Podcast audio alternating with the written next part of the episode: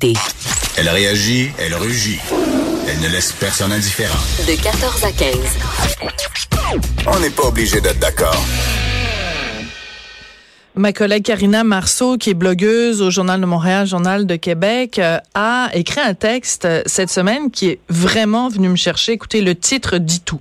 Une infirmière auxiliaire enceinte reçoit un coup de poing dans le ventre. Alors, je vais aller lire son texte. Je n'en revenais pas de l'information qu'il y a dans son texte. On lui parle tout de suite. Karina Marceau, bonjour. Bonjour, Sophie. Carina, tu nous rappelles dans euh, cette entrée de blog qu'il y a plusieurs années de ça, en fait, à Télé-Québec, euh, tu avais réalisé un documentaire qui s'intitulait Des soins, trois petits points au point, dans lequel tu faisais un constat euh, affligeant de la quantité de personnel soignant qui est victime de violences aux mains des usagers. Et l'exemple que tu nous donnes cette semaine dans le journal va tout à fait dans cette lignée-là. Donc, ça veut dire que depuis que tu as réalisé ton documentaire, les choses ne s'améliorent pas sur le terrain.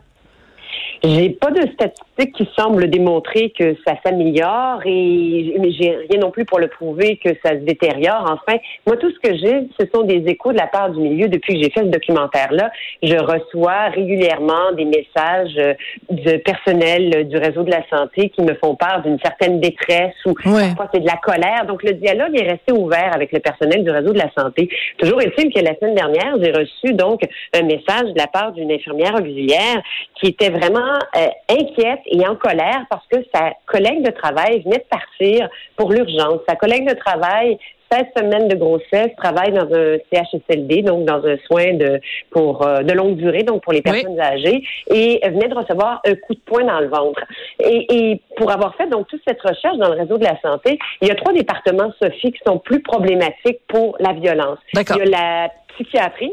Oui, il y a l'urgence et les CHSLD. CHSLD, c'est peut-être moins naturel de penser qu'il y a de la violence dans les CHSLD. On parle beaucoup de la violence à l'égard des, euh, des usagers. Il faut continuer d'en parler, mais aussi la violence à l'égard du personnel. Et ça s'explique notamment parce qu'il y a beaucoup de personnes qui sont atteintes de démence ou de problèmes neurologiques et ça amène une certaine violence. Voilà. En fait, les gens sont confus et euh, on, on, pour parler couramment, on en perd des petits bouts euh, quand en, en vieillissant on est atteint en effet de démence et ça peut parfois créer des comportements erratiques. Par exemple, la personne âgée atteinte de démence ne se souvient pas qui est devant devant elle euh, et, euh, et ça peut mener à des actes de violence parce que quand tu parles évidemment de psychiatrie on comprend fort bien qu'il y a des gens qui ont des euh, différents troubles mentaux qui mènent à des à des gestes de violence puis à l'urgence bon ça peut on peut comprendre que en effet des gens dans des positions euh, de, de, de, très grand stress ou de ou de, de vraiment d'une douleur physique si intense que bon euh, on, on, en vient au point puis on s'en prend au, personnel euh, au personnel soignant.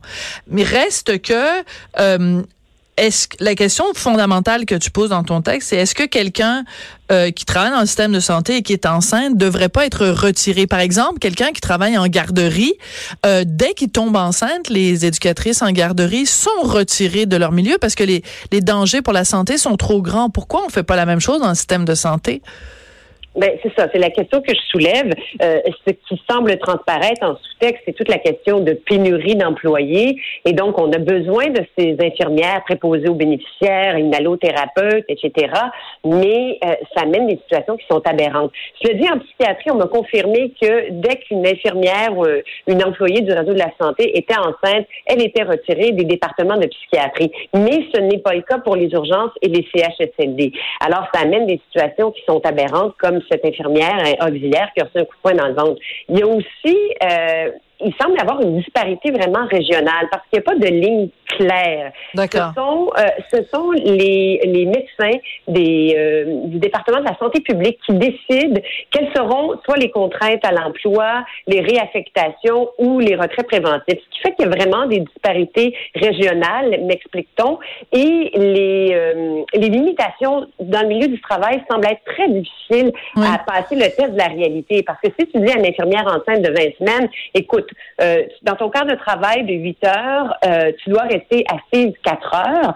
On connaît très bien le réseau de la santé et toute la pression qu'il subit. C'est sûr. Fait que si les, infirmières sont débordées, elle va, euh, elle va y aller. Donc ça, ça passe pas le test, euh, ne passe pas le test de la réalité. Oui, tout à fait. Euh, dans ton texte, Karina, euh, tu euh, nous parles de deux événements qui s'étaient produits, un en 2014, un en 2018, où euh, des infirmières dans les deux cas euh, s'étaient fait euh, bah, des victimes de, violence. Comment se fait-il que après ces deux cas-là, que les autorités n'aient pas été plus conscientisées euh, au, problème et qu'il n'y ait pas des règles plus claires ou en tout cas un souci de la part de l'administration du service de santé pour dire, écoutez, notre personnel soignant est à risque, on devrait en prendre plus soin? Absolument. Ben, c'est, la question est tout à fait légitime, Sophie. Ne serait-ce que minimalement, et j'ai été surprise de constater que ce n'est même pas documenté. Mais c'est ça. la, première étape, c'est de dire, OK, bon, il y, a deux cas très très grave. En fait, on parle d'une infirmière enceinte qui s'est fait battre alors qu'elle effectuait une visite à domicile chez un patient atteint de schizophrénie. 2014. 2018, une infirmière ordinaire de la Beauce qui a fait une fausse couche. Là, elle a perdu son, son, bébé après avoir reçu un coup euh, au ventre de la part d'un résident qui était justement confus, désorganisé.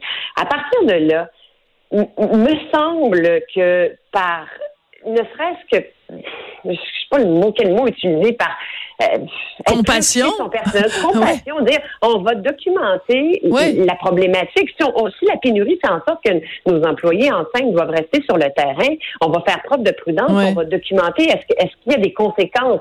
Si oui, après ça, on va pouvoir agir. Mais là, ce que je comprends, c'est que ce travail-là de documentation n'est même pas commencé. Même pas fait. Non, c'est vraiment, c'est très inquiétant. Euh, ton documentaire euh, qui s'intitulait donc Des soins au point, tu l'as, il a été euh, diffusé.